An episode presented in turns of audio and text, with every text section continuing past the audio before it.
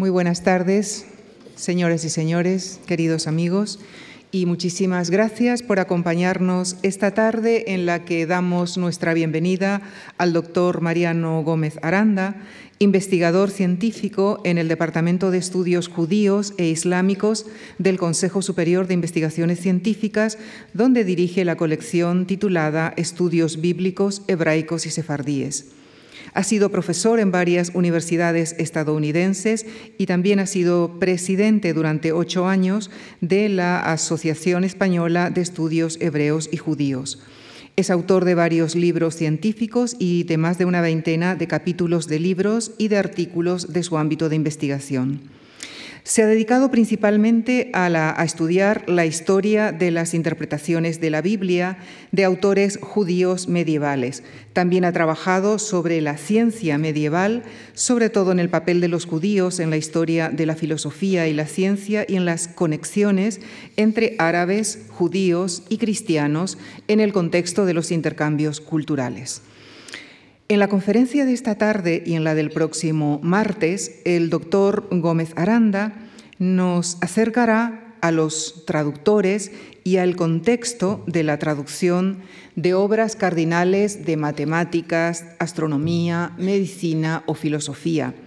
En ese Toledo medieval que nos ocupa y en el que se tradujeron obras de Euclides, uno de los matemáticos más influyentes de la antigüedad, o del astrónomo Ptolomeo, o los tratados del gran médico griego Galeno, así como los del médico persa Avicena, o las obras de Aristóteles en el ámbito de la filosofía, por citar solo algunos ejemplos. Con nuestro profundo agradecimiento les dejo con el doctor Mariano Gómez Aranda. Muchísimas gracias.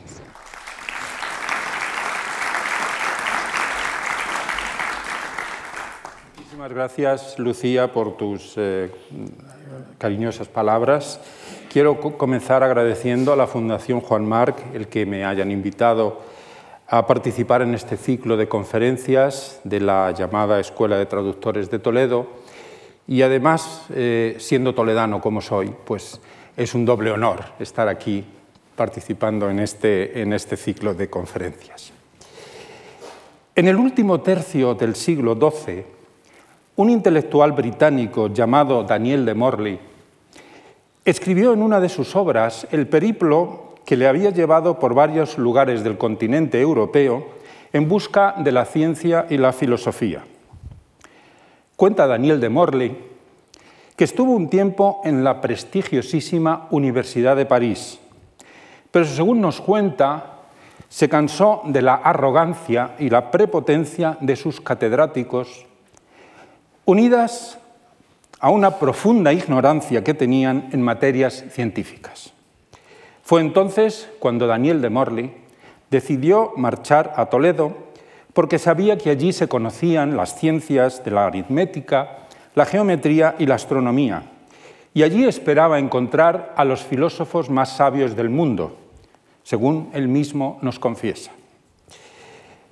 Tras pasar una temporada en la ciudad del Tajo Traduciendo obras científicas del árabe al latín, Daniel de Morley nos cuenta que regresó a su Inglaterra natal con unos equipajes cargados de libros.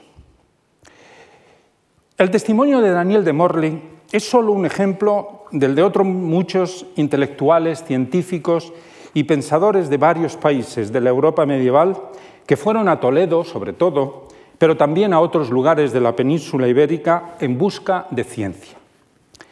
Estos pensadores europeos, además, tradujeron obras científicas del árabe al latín o al castellano y probablemente también, como Daniel de Morley, volvieron a sus países con un enorme caudal de conocimientos.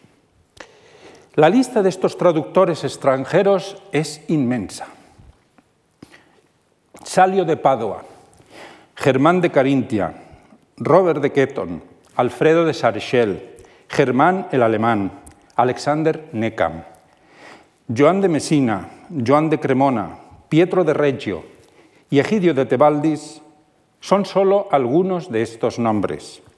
Pero en la lista de traductores extranjeros que trabajaron en Toledo no pueden faltar los dos más importantes en mi opinión, Gerardo de Cremona y Miguel Escoto. A lo largo de los próximos minutos repasaremos algunas de las obras más importantes de matemáticas, astronomía y astrología traducidas por estos dos autores en Toledo. Gerardo de Cremona, como su propio nombre indica, nació en la pequeña ciudad de Cremona, en el norte de Italia, y decidió ir a Toledo porque se enteró de que allí había un ejemplar del Almagesto de Ptolomeo, la obra cumbre de la astronomía antigua y medieval de la que les hablaré más adelante.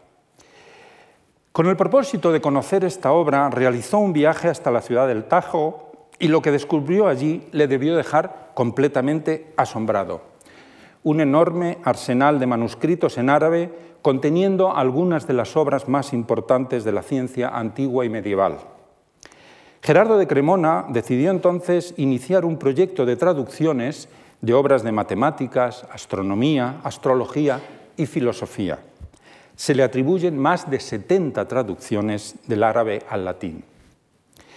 En el campo de las matemáticas, una de las obras más importantes y que tuvieron más impacto, tanto en la antigüedad como en la Edad Media, fue escrita por el matemático griego del siglo III a.C., Euclides.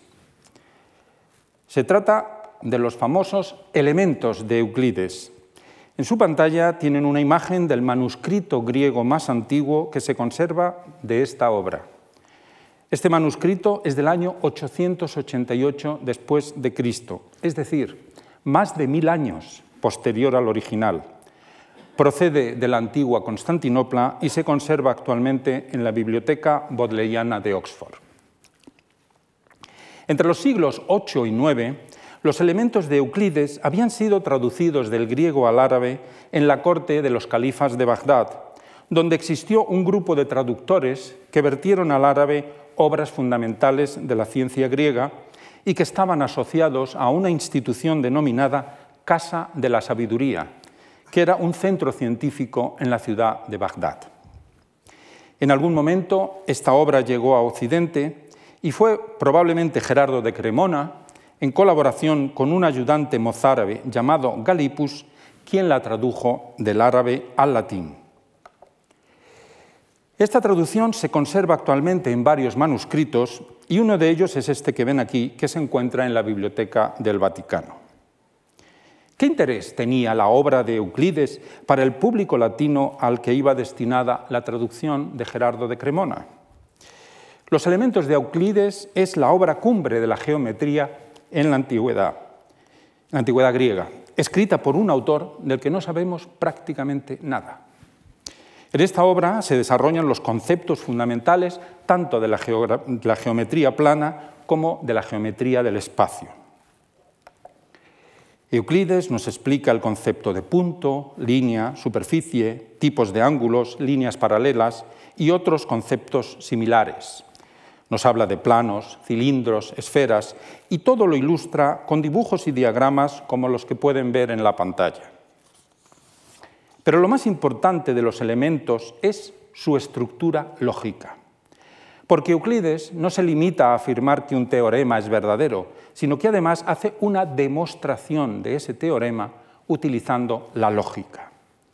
Además, estableció una serie de axiomas o principios de los que parten las deducciones posteriores. Un axioma, por ejemplo, es las cosas iguales a una misma cosa son también iguales entre sí. O, por ejemplo, el todo es mayor que la parte. Estos axiomas se convirtieron, por decirlo de alguna manera, en las reglas del juego de las matemáticas, los principios básicos de los que se partía para realizar las demostraciones matemáticas. La traducción de Gerardo de Cremona de los elementos de Euclides no solo contribuyó a dar a conocer un manual de geometría, sino que también proporcionó una guía del funcionamiento de la lógica. La traducción de Gerardo de Cremona no fue la primera que se hizo al latín de la obra de Euclides. Ya existía una traducción anterior llevada a cabo por un traductor, traductor británico llamado Adelardo de Bath. Pero la traducción de Adelardo de Bath no incluía las demostraciones de Euclides ni los gráficos que las acompañaban y se limitaba solamente a dar algunas directrices para las demostraciones. La gran novedad que aportó la traducción de Gerardo de Cremona es que incluyó todas las demostraciones que estaban en el texto de Euclides. Además, el texto árabe utilizado por Gerardo de Cremona como base es una versión más próxima al griego, por lo tanto más fiel al original, que el texto árabe que había usado Adelardo de Baz, que era mucho más impreciso. Como se puede observar en las páginas del manuscrito que les acabo de mostrar, en los márgenes encontramos algunas breves notas, glosas o comentarios sobre la obra, algo que suele ser bastante habitual en los manuscritos medievales de tema científico. Después veremos algún ejemplo más. Gerardo de Cremona también contribuyó a las matemáticas con la traducción de otra obra fundamental, el álgebra de Al-Khwarizmi, una materia, el álgebra, procedente de la India, que fue completamente desconocida en el mundo antiguo y que se pudo conocer en Occidente gracias a la transmisión de los árabes. Muhammad ibn Musa al-Khwarizmi fue un, astrónomo y matemático que vivió entre los siglos 8 y 9 y que perteneció al grupo de científicos de la llamada Casa de la Sabiduría de Bagdad, que les he mencionado anteriormente. Aquí pueden ver la escultura que le dedicaron en su ciudad natal, Jorezm, que actualmente se llama Jiva y que está en Uzbekistán. Al-Khwarizmi escribió en árabe la obra fundamental sobre el álgebra en la Edad Media, Compendio sobre el cálculo del álgebra. En el título aparece la palabra álgebra, que procede del término árabe al-jabar y del verbo jabara, que literalmente significa reunir las partes en un todo y, por extensión, las fracciones en un número completo. Por cierto, el nombre de su autor, al-Khwarizmi, es el origen de dos términos en castellano, algoritmo y guarismo. Este último ya está en desuso y se solía utilizar para referirse a un número cualquiera. La obra de álgebra de Al-Khwarizmi había sido traducida previamente en algún lugar de las tierras del Ebro por un traductor inglés, Robert de Ketton o de Chester. Gerardo de Cremona, en Toledo, lo que hizo fue una nueva traducción, o más bien una revisión, de la de su colega inglés. La traducción de Gerardo de Cremona se conserva en varios, manuscritos y uno de los más impresionantes por su decoración es este que ven en pantalla de la Biblioteca Vaticana. En la primera sección del libro del álgebra, Al-Khwarizmi explica los diversos tipos de ecuaciones y pone ejemplos de cómo resolverlas. Para ello, hace uso de procedimientos de resolución inspirados en los elementos de Euclides, la otra obra de matemáticas traducida por Gerardo de Cremona. Al-Khwarizmi, por lo tanto, está uniendo en su libro del álgebra la tradición del álgebra procedente de la India con la geometría procedente de Grecia, un magnífico ejemplo del encuentro entre culturas. Para enseñar cómo multiplicar binomios y calcular raíces cuadradas, Al-Khwarizmi hace uso en ocasiones de diagramas geométricos para ayudar en su resolución, como podemos observar en las páginas de este manuscrito, con la traducción de Gerardo de Cremona, que se conserva en la Biblioteca Nacional de España. Las obras de álgebra y geometría que hemos mencionado tendrían una aplicación utilísima en el campo de la astronomía, pues como pueden ustedes imaginar, para analizar y computar los movimientos de los planetas es imprescindible utilizar modelos matemáticos. Gerardo de Cremona contribuiría a la astronomía medieval con la traducción de la obra más importante en esta disciplina, el Almagesto de Claudio Ptolomeo. El astrónomo griego más famoso de todos los tiempos, que vivió aproximadamente en el siglo II después de Cristo, aparece aquí pintado en un cuadro del pintor español del siglo XV, Pedro Berruguete, y que se encuentra en el Museo del Louvre. Lo que tiene en la mano es, si lo vemos más de cerca, una esfera armilar, se trata de la representación del cosmos en tres dimensiones, tal como pensaban que era en la Edad Media. Es un instrumento más o menos como este. En el centro aparece una pequeña esfera que representa la Tierra, un círculo horizontal que representa el horizonte celeste, es este de aquí, y el círculo más ancho, este que ven aquí, mm, alrededor de la Tierra, es la eclíptica o banda con los signos del zodíaco. Incluso se puede leer, no sé si lo ven, se puede leer Piscis y Taurus. Eh, en la época medieval se pensaba que era, esto no pasaba en la Edad Media, se pensaba que era el recorrido del Sol alrededor de la Tierra a lo largo de un año entero, pasando por cada uno de los signos del zodíaco. Pero si volvemos al cuadro de Ptolomeo, veremos que tiene otro detalle interesante en su cabeza. Ptolomeo lleva un turbante y por encima una corona. ¿Por qué este científico aparece con una corona? Por dos razones. La primera razón es porque en la Edad Media se asoció al científico Claudio Ptolomeo con la dinastía de los Ptolomeos, que como ustedes saben fueron reyes egipcios en la época griega. En la Edad Media se hablaba del rey Ptolomeo para referirse al astrónomo griego, pero el científico no tuvo ninguna relación familiar perdón, con la dinastía de los Ptolomeos. La segunda razón es porque Claudio Ptolomeo fue una auténtica autoridad de tanto prestigio en la ciencia medieval que sus admiradores lo convirtieron en rey. No será el único caso de un científico prestigioso que en la época medieval es convertido en rey. Hay algún caso más, como veremos en la conferencia del próximo día 29. La obra más famosa de Claudio Ptolomeo sería conocida en la Edad Media con el título de Almagesto. Se trata del referente absoluto para todos los tratados sobre astronomía que se escribieron en esta época. El título original de la obra era Mathematicae Syntaxis, la composición matemática. El título que le dieron los árabes al traducirla procede del árabe al-Majasti, que significa el más grande, es decir, para ellos era la obra más grande, la obra más importante.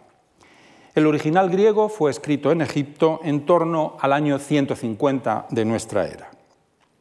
Esta obra fue traducida al árabe en Bagdad en el siglo IX. Lo que ven en pantalla es la primera página de uno de los manuscritos de esta traducción que se conserva en la British Library. Las traducciones árabes realizadas en Bagdad en algún momento acabaron en la ciudad de Toledo. Recordemos que fue precisamente para conocer el Almagesto por lo que Gerardo de Cremona se desplazó hasta allí. La traducción de Gerardo de Cremona se conserva en una gran cantidad de manuscritos medievales. Uno de ellos es este que ven en pantalla, un manuscrito que se encuentra en la Biblioteca Nacional de Francia. En la parte de arriba de esta página, que es la primera de la obra, ilustrando la letra inicial Q de la palabra cuidam, volvemos a encontrar la imagen de Ptolomeo representado como un rey. Este manuscrito tiene además la peculiaridad de que además de tener las iniciales de los capítulos y secciones iluminadas, tiene los gráficos habituales de la obra y una gran cantidad de anotaciones en los márgenes. Estas anotaciones, cuya autoría es desconocida la mayoría de las veces, explican, comentan, analizan, aclaran incluso contradicen el texto del propio Ptolomeo. Se trata de una prueba evidente de que estos manuscritos se usaban en la Edad Media. Este en concreto fue copiado en la Abadía de San Víctor de París en 1213, uno de los centros intelectuales más importantes del Occidente medieval, donde se estudiaba filosofía y teología y donde se tenía un gran interés también por la astronomía. De la Abadía de París pasó a la Universidad de París, donde seguramente este manuscrito fue utilizado por los profesores y alumnos de esta prestigiosa universidad en las clases de astronomía y quizá fueron ellos quienes añadieron las anotaciones en los márgenes.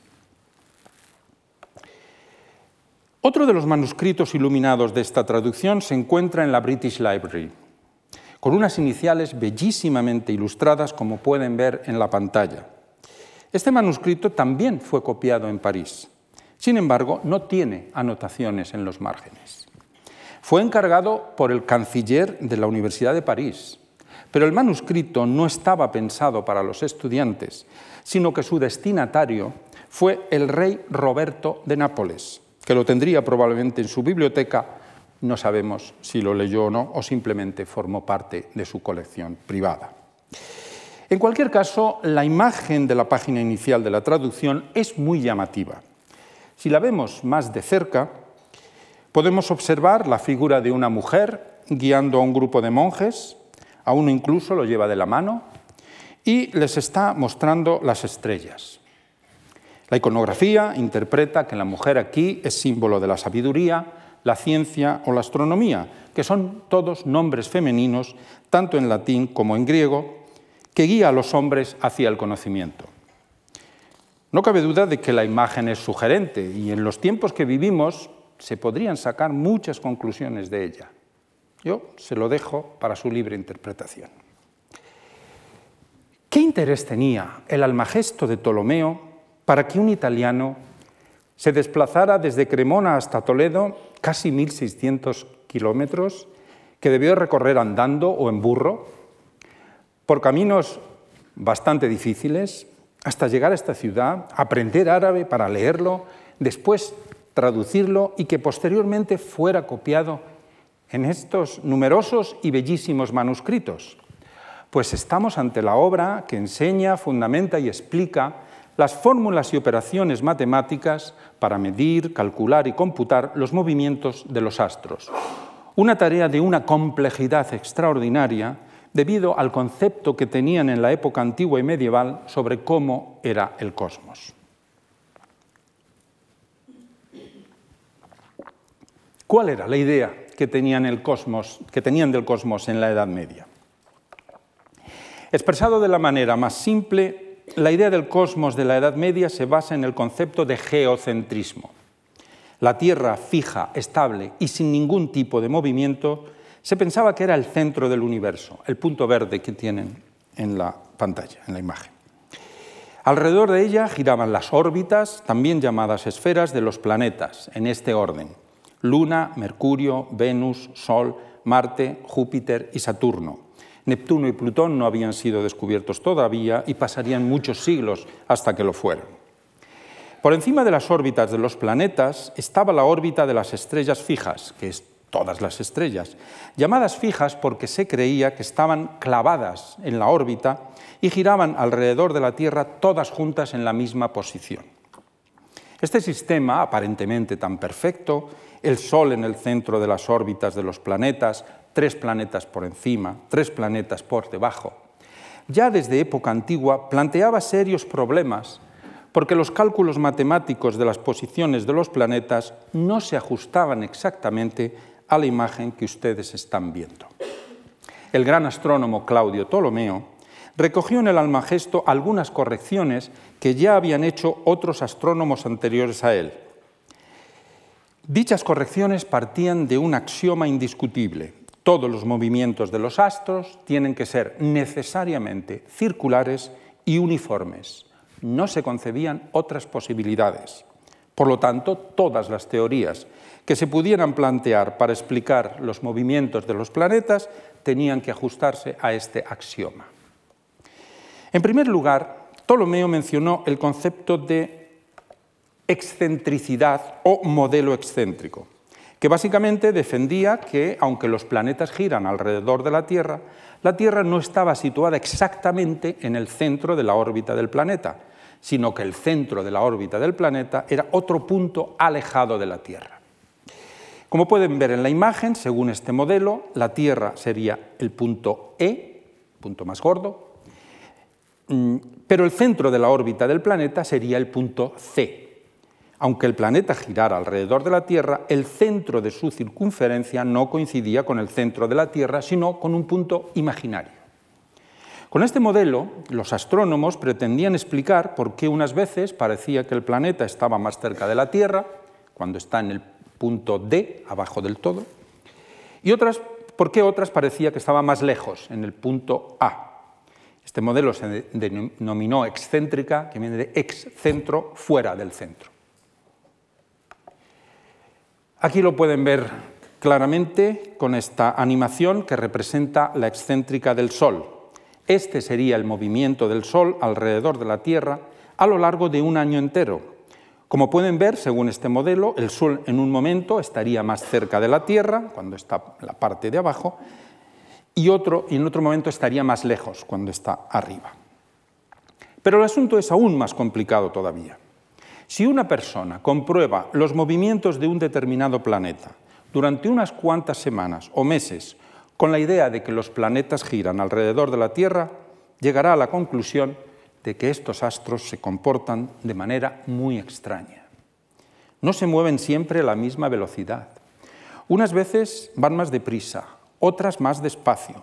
Unas veces parece que aceleran, otras veces parece que se paran e incluso van hacia atrás. Los movimientos de los planetas volvían locos a los astrónomos. Vamos a ver un caso concreto y real. En la animación que tienen ustedes en la pantalla, observarán dos puntitos blancos en la parte, en la mitad de debajo, que se mueven. Esta es la observación real de cómo se mueven los planetas Júpiter, es el más brillante de los dos, y Saturno, el menos brillante, a lo largo de 11 meses, concretamente desde junio del año 2000 hasta mayo de 2001. Esta animación son 23 fotos tomadas a lo largo de estos meses y unidas formando esta animación. Se ve perfectamente cómo los planetas avanzan, se paran un momentito, retroceden, se vuelven a parar ligeramente y luego vuelven a tomar el rumbo inicial. Esto es lo que se ve hoy en día a simple vista. Y era obviamente lo mismo que veían en la época antigua y medieval. Los astrónomos entonces se plantearon la siguiente cuestión. ¿Cómo es posible encontrar una uniformidad en los movimientos circulares de los planetas? Esta fue la gran pregunta que ya desde incluso antes de Ptolomeo todos los astrónomos quisieron contestar. La complejidad de los movimientos de los planetas llevó al diseño de nuevos modelos geométricos. Además del modelo de la excentricidad que hemos visto anteriormente, el almagesto de Ptolomeo recoge otro modelo que se llamó epiciclo. Los astrónomos de la antigüedad pensaban que todos los planetas, además de girar en una órbita alrededor de la Tierra, giraban también alrededor de sí mismos en una pequeña órbita que llamaron epiciclo. El punto E de la imagen sería el centro imaginario de la órbita grande del planeta y el círculo de arriba sería el epiciclo del planeta girando alrededor de sí mismo. Es decir, este modelo planteaba la existencia de dos movimientos combinados en dos órbitas diferentes. De esta manera se pretendía explicar el hecho de que unas veces el planeta fuera hacia adelante y otras hacia atrás. En esta animación pueden ver una proyección sobre el fondo de las estrellas de cómo se mueve el planeta en su epiciclo. El movimiento del planeta alrededor de su propia órbita pequeña hace que un observador desde la Tierra vea el recorrido del mismo como se muestra en la línea roja de arriba. Es decir, claramente se ve cómo el planeta avanza en su recorrido, después vuelve hacia atrás y luego toma el rumbo que tenía al principio. Vaya por delante que esta concepción del cosmos es errónea como punto de partida. Porque como todos sabemos, los planetas no giran alrededor de la Tierra, sino alrededor del Sol. Además, la Tierra no está inmóvil, como pensaban entonces, sino que se mueve sobre sí misma y además alrededor del Sol. Este último fenómeno es lo que se conoce hoy en día como heliocentrismo. Pero el sistema heliocéntrico no se descubriría hasta el siglo XVI gracias a los trabajos de Nicolás Copérnico. A pesar de lo erróneo del sistema, no podemos olvidar que los seres humanos han vivido muchos más siglos pensando que el universo era así que los que llevamos viviendo con el sistema heliocéntrico.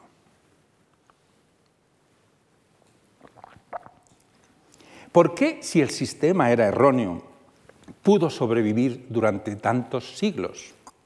La razón es que, aunque pudiera parecer paradójico, los cálculos matemáticos de Ptolomeo que sustentan este sistema funcionaron con bastante exactitud. En otras palabras, las operaciones matemáticas que se utilizaban para medir las posiciones de los planetas eran bastante precisas. Es más, las predicciones de en qué posición estaría un determinado planeta, un determinado día, de un determinado año en el futuro, se cumplían con exactitud. Los cálculos eran enormemente predictivos y por lo tanto durante siglos nadie se atrevió a cuestionar el sistema. En el siglo XIII se conoce en el occidente europeo la física de Aristóteles, que pueden ver aquí en un busto en un palacio romano, y el panorama científico de la astronomía va a cambiar de forma muy importante. La física de Aristóteles significó un profundo rechazo al sistema astronómico de Ptolomeo. Filósofos musulmanes tan importantes como Ibn Tufá y Lavenpace o el mismísimo Averroes y judíos tan significativos como Maimónides, fieles partidarios del aristotelismo, cuestionaron fuertemente los modelos planetarios de Ptolomeo que les acabo de explicar. Pero sorprendentemente lo van a hacer utilizando argumentos filosóficos, no matemáticos. ¿Por qué la física aristotélica ponía en cuestión a Ptolomeo y rechazaba sus modelos para los planetas? La física aristotélica partía también de un axioma indiscutible. Nada puede girar alrededor de un centro imaginario, sino que todo giro debe ser alrededor de un centro real, existente e inmóvil. Los partidarios de Aristóteles argumentaban que los planetas no podían girar alrededor de un centro vacío, porque, tal como decía el maestro, el vacío no existe. El modelo de la excéntrica y el de los epiciclos en el sistema de Ptolomeo presuponían la existencia de un movimiento alrededor de un punto vacío. A los aristotélicos medievales estas ideas les parecían sencillamente aberrantes. Por lo tanto, había que volver al sistema inicial propuesto por Aristóteles, el de las órbitas concéntricas que giran alrededor del único centro posible, que es la Tierra. Pero desde el punto de vista matemático, este modelo necesitaba asentarse sobre cálculos fiables. ¿Cómo solucionarlo? ¿Cómo idear un sistema que fuera matemáticamente posible y que además estuviera en consonancia con la física de Aristóteles? Fue entonces cuando surge en Al-Ándalus, a finales del siglo XII, un científico musulmán llamado Al-Bitruji al-Ishbili, conocido como Alpetragio en los textos latinos. El lugar de nacimiento de Al-Bitruji se lo disputan dos lugares, Sevilla por un lado y un pequeño pueblo de la provincia de Córdoba llamado Pedroche por el otro. El denominativo al-Ishbili, que acompaña su nombre, podría darnos a entender que era de Sevilla, Ishbiliya en árabe. Pero el nombre al-Bitruji podría proceder de Bitrash, que era el antiguo nombre de Pedrochi. En cualquier caso, entre 1185 y 1192, al-Bitruji escribió una obra en árabe titulada Principios de Astronomía, que fue traducida en Toledo por el otro gran traductor que les mencioné al principio de mi conferencia, Miguel Escoto. De este traductor hablaré más en la conferencia del próximo día 29 porque eh, hizo varias traducciones de obras de filosofía. Miguel Escoto, cuyo apellido nos hace pensar que procedía, podía proceder de Escocia, llegó a Toledo aproximadamente en 1217 y nada más llegar tradujo los principios de astronomía de Albitrulli del árabe al latín. Para ello contó con la colaboración de un judío llamado Abuteus Levita. Y sabemos exactamente cuándo terminó esta traducción, porque lo dice al final del texto. Esta traducción fue terminada el 18 de agosto de 1217. Si tenemos en cuenta que Albitrulli terminó su tratado en 1192, habían pasado tan solo 25 años desde que se escribió el original hasta que se tradujo. Muy poco tiempo para que una obra original fuera traducida en la Edad Media, lo cual nos indica que había mucho interés en ella. La imagen que ven en pantalla corresponde a dicha traducción, que no tenía un título originalmente, pero algún copista se lo añadió posteriormente y así podemos leer en la parte de arriba de la imagen Opus Alpetragio, es el nombre latino de Albitrulli, Alpetragio, De motu corporum celestium, obra de Alpetragio, Albitrulli, sobre el movimiento de los cuerpos celestes. ¿Cuáles fueron las explicaciones que dio Albitrulli sobre los movimientos de los cuerpos celestes? Pues bien, Albitrulli expuso un sistema astronómico alternativo al de Ptolomeo que además estaba en consonancia con la física de Aristóteles. Según este sistema, se consideraba que todas las órbitas de los planetas y de las estrellas tenían que ser concéntricas con la Tierra, único centro e inamovible que contemplaban los aristotélicos. Pero entonces, ¿cómo explicar los movimientos de los planetas hacia adelante y hacia detrás? Para dar respuesta a esta pregunta, Albitrulli introdujo varios conceptos tomados de la filosofía de Aristóteles que como verán a continuación son muy sugerentes, pero también son muy atrevidos. El primer concepto que introdujo fue que los polos de las órbitas planetarias hacen un pequeño giro que puede ser ilustrado con la siguiente animación. Lo que ven en la imagen es, aquí hay que echar un poco de imaginación porque no es fácil de, de entender. Bueno, lo que están viendo en la imagen es la órbita de un planeta. Y el planeta es el pequeño puntito azul que a veces aparece y a veces no. Está allí arriba, otras veces aparece por aquí abajo. Bueno, ahora lo verán. Está ahora por la parte de arriba y ahora aparecerá por esta parte de abajo. El puntito azul, ese es el planeta. Es como si el planeta estuviera clavado en la órbita. No es el planeta el que se mueve, sino que es la órbita la que se mueve y la que hace que el planeta se mueva. Ahora lo ven aquí en la parte de abajo ese es el planeta clavado en la órbita. A su vez, la órbita tiene un movimiento giratorio alrededor de sus propios polos, que son los dos puntos donde se juntan todos los, círculos. Como el eje de la órbita va girando en torno a estos dos puntos, que a su vez también van girando, produce el efecto de que el planeta unas veces va hacia adelante y otras hacia atrás. parece como si el planeta estuviera cabeceando arriba y abajo. La distancia del planeta con respecto a la Tierra, que estaría en el centro de esta órbita y no, la vemos, no varía en ningún momento. Es decir, es una órbita concéntrica. Pues bien, imagínense ahora siete órbitas de los planetas, más la octava de las estrellas fijas, metidas una dentro de la otra, como si se tratara de muñecas rusas, y moviéndose cada una con su propio movimiento de rotación, y esta es la imagen que tenía el universo de Albitrulli. No deja de ser ingenioso. Pero además, Albitrulli introdujo otros dos conceptos para explicar los cambios de velocidad de los planetas. Y estos dos conceptos son el ímpetu y el deseo, que parecen sacados del mundo de los sentimientos. Si volvemos a la imagen del universo que defendían los filósofos aristotélicos, veremos que para ellos, por encima de todas las órbitas, había una que se denominaba órbita del primer motor.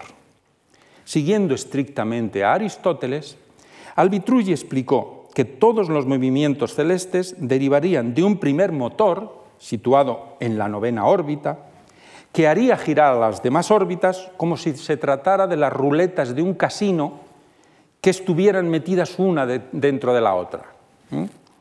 Este movimiento del primer motor, explicó Albitrulli, generaría una especie de ímpetu, un impulso, ímpetu es el término latino que, que se usó, que se iría transmitiendo sucesivamente a cada una de las órbitas, empezando por la de las estrellas fijas y siguiendo con las demás.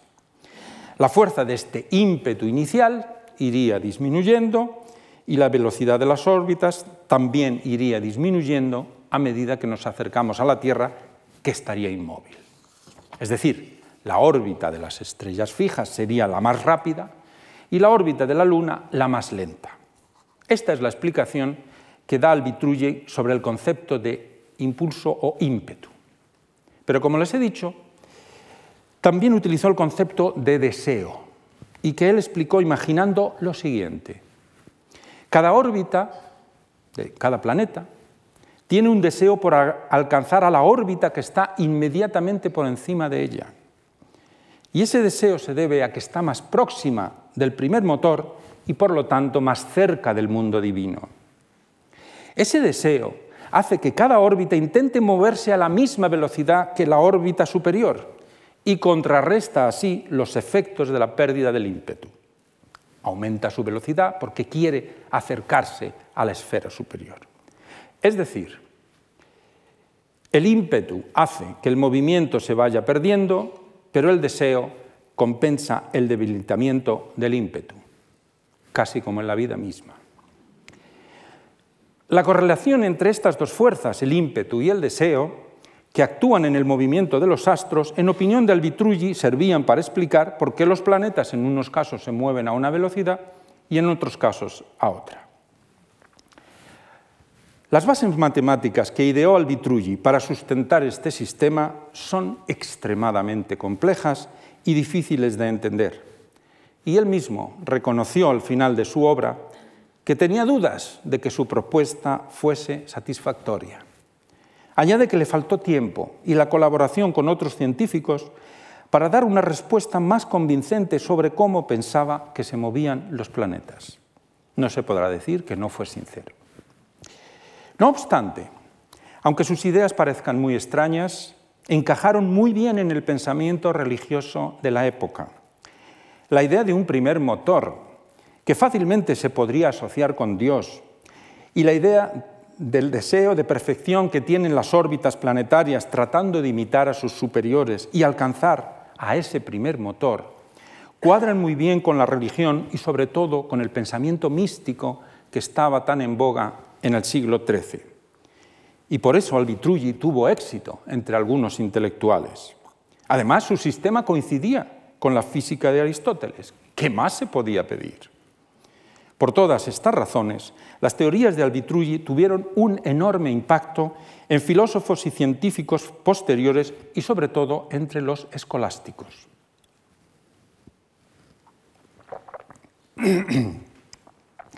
La traducción de la obra de Albitrulli que hizo en Toledo Miguel Escoto supuso una auténtica revolución en el pensamiento científico de Occidente. En las prestigiosas universidades de Oxford y París se vivieron auténticas batallas intelectuales entre partidarios de Ptolomeo y partidarios de Albitrulli y Aristóteles. En la Universidad de París, los partidarios de uno y de otro se separaron por facultades, mientras que en la Facultad de Teología optaron por seguir a Albitrulli y a Aristóteles, en la Facultad de Artes Ptolomeo era el rey, nunca mejor dicho, claro. Las divisiones llegaron hasta tal punto que las órdenes religiosas cristianas se separaron por esta cuestión. Los franciscanos, mayoritarios en la Universidad de Oxford, se pusieron del lado de Albitrulle y Aristóteles.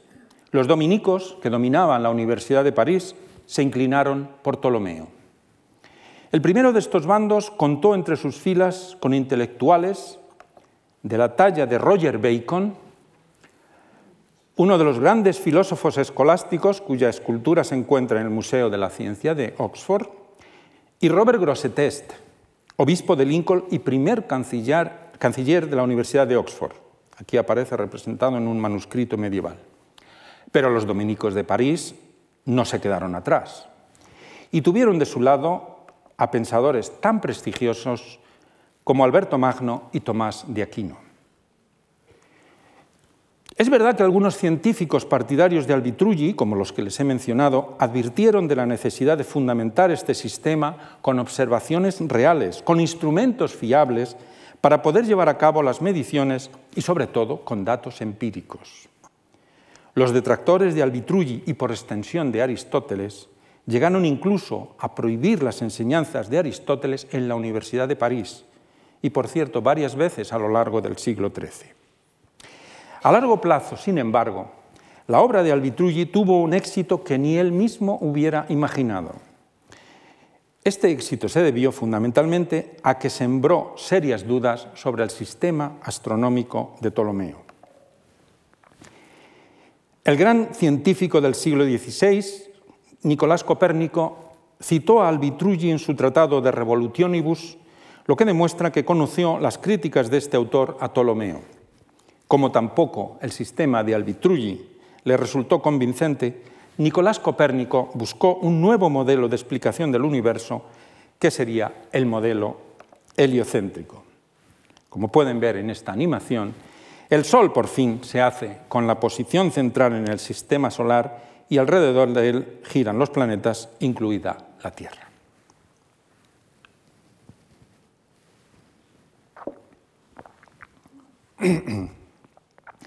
Pero volvamos de nuevo al Almagesto de Ptolomeo, porque nos queda todavía alguna sorpresa por descubrir.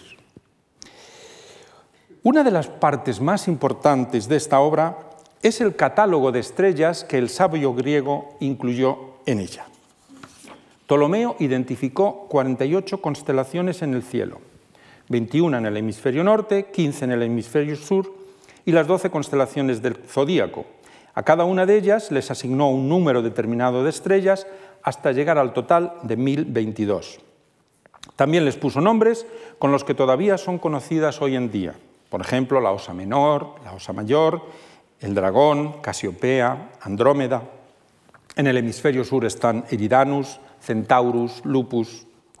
Con todo ello, elaboró unas tablas en las que describió la posición de cada una de las estrellas y les asignó una medición en longitud y latitud celestes, grados y minutos, así como también la magnitud. La imagen que ven en la pantalla es el inicio del catálogo de estrellas en la traducción de Gerardo de Cremona. Arriba pone tabula stellarum iarum, no sé si se le puede leer bien, forme stele, longitudo, latitudo y eh, en negro Stele Ursa Minoris, las estrellas de la Osa Menor, y debajo la descripción de cada una de las estrellas. Más abajo, Stele Ursa Majoris y luego Stele Draconus, casi al final de la página. Bien.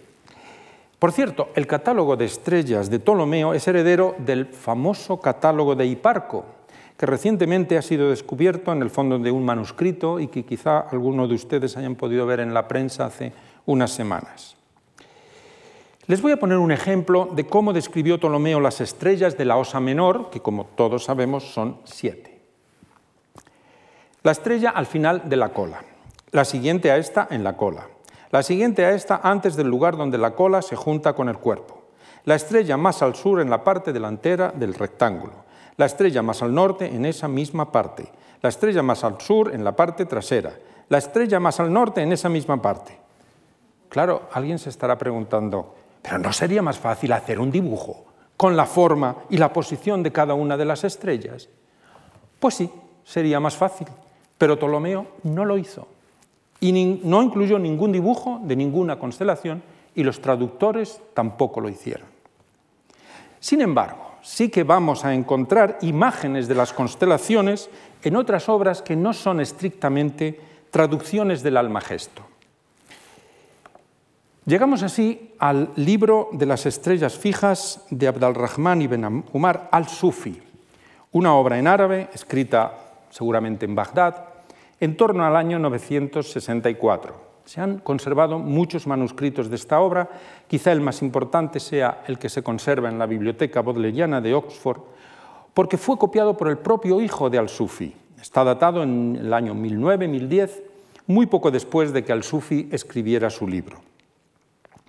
El interés que tiene este libro es que contiene el catálogo de estrellas de Ptolomeo con imágenes de las constelaciones y dibujos alusivos a sus nombres.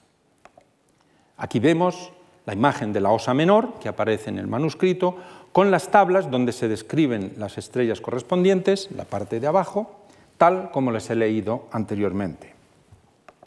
Aquí tienen a la Osa Mayor, en la página siguiente vendría la descripción de las estrellas, la constelación del dragón, la constelación de Andrómeda con los brazos en cruz, que tiene la peculiaridad de que en el dibujo aparece atravesada por otra constelación que no se encuentra en el catálogo de Ptolomeo. Se trata de la constelación del gran pez, aunque en el dibujo aparece como dos peces, uno encima de otro, que era una constelación muy conocida por los beduinos y que es una de las novedades que tiene el catálogo de Al-Sufi con respecto al de Ptolomeo. Casiopea, representada como una gran señora sentada en un trono con aspecto de reina. Y de las constelaciones del zodíaco, aquí tenemos a Acuario, un joven que forma un río vertiendo una vasija de agua. Pues bien, el libro de las estrellas fijas de Al-Sufi en algún momento llegó a Toledo y acabó en el scriptorium o taller del rey Alfonso X el Sabio. Llegamos así a la última etapa de traducciones llevadas a cabo en Toledo, que se corresponde con la época de Alfonso X el Sabio. Este monarca castellano, como ustedes saben, era un gran enamorado de las ciencias, sobre todo de la astronomía, la astrología y las ciencias ocultas, la astromagia y la alquimia. Guiado por su pasión por estas ciencias, Alfonso X va a promover un gran proyecto de traducciones en el que van a colaborar científicos judíos y cristianos con una importante novedad. Las traducciones no se van a hacer al latín, sino al castellano. El libro de las estrellas fijas de Al-Sufi fue traducido al castellano en 1256 con el título de Libro de las figuras de las estrellas fijas o Libro de la octava esfera. Formó parte de los libros del saber de astronomía, de hecho es la primera de las obras que forman parte de estos libros.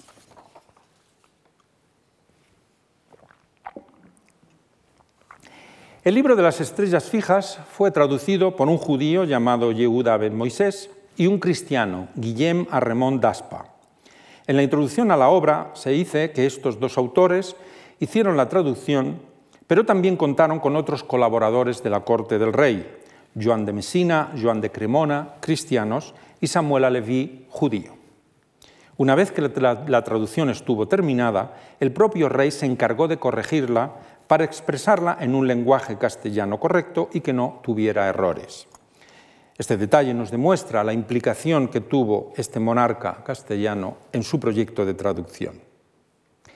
Una copia de esta traducción se conserva en la biblioteca de la Universidad Complutense de Madrid en un manuscrito de finales del siglo XIII que muy probablemente salió del taller de Alfonso X y que es el que ven ustedes en la imagen. Aquí pueden ver cómo fueron ilustradas las constelaciones en este manuscrito alfonsí. Aquí tenemos la constelación de Piscis con sus 40 estrellas. El dibujo de la constelación con sus estrellas se coloca en el centro de la rueda y alrededor se escribe la descripción de cada una de las estrellas. En lugar de usar una tabla, se usa una rueda.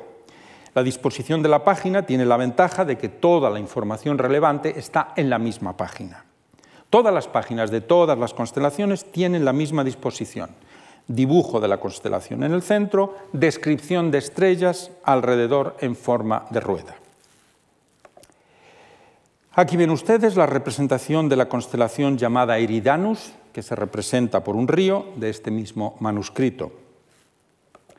La corona meridional, que tiene solo 13 estrellas y por eso la descripción de cada una de ellas aparece más separada que en las anteriores. Y desgraciadamente no puedo enseñarles más imágenes de este manuscrito porque con el resto de las constelaciones ha ocurrido lo que van a ver a continuación. Efectivamente, es lo que parece. Algún salvaje o salvajes han cortado las ilustraciones y las han arrancado del libro. Solamente han dejado las tres que les he mostrado, quizá porque les parecieron más sencillas, no les gustaron, sabe Dios por qué. Sin embargo, no todo está perdido. Gracias a las copias que se hicieron de este manuscrito antes de que fuera salvajemente mutilado, hemos podido saber cómo serían esas imágenes que han desaparecido del original. Una de estas copias está en un manuscrito de la Biblioteca Nacional de España. Es del siglo XVI, bastante tardío con respecto al original, que es del siglo XIII, pero conserva la misma disposición de imágenes que el original.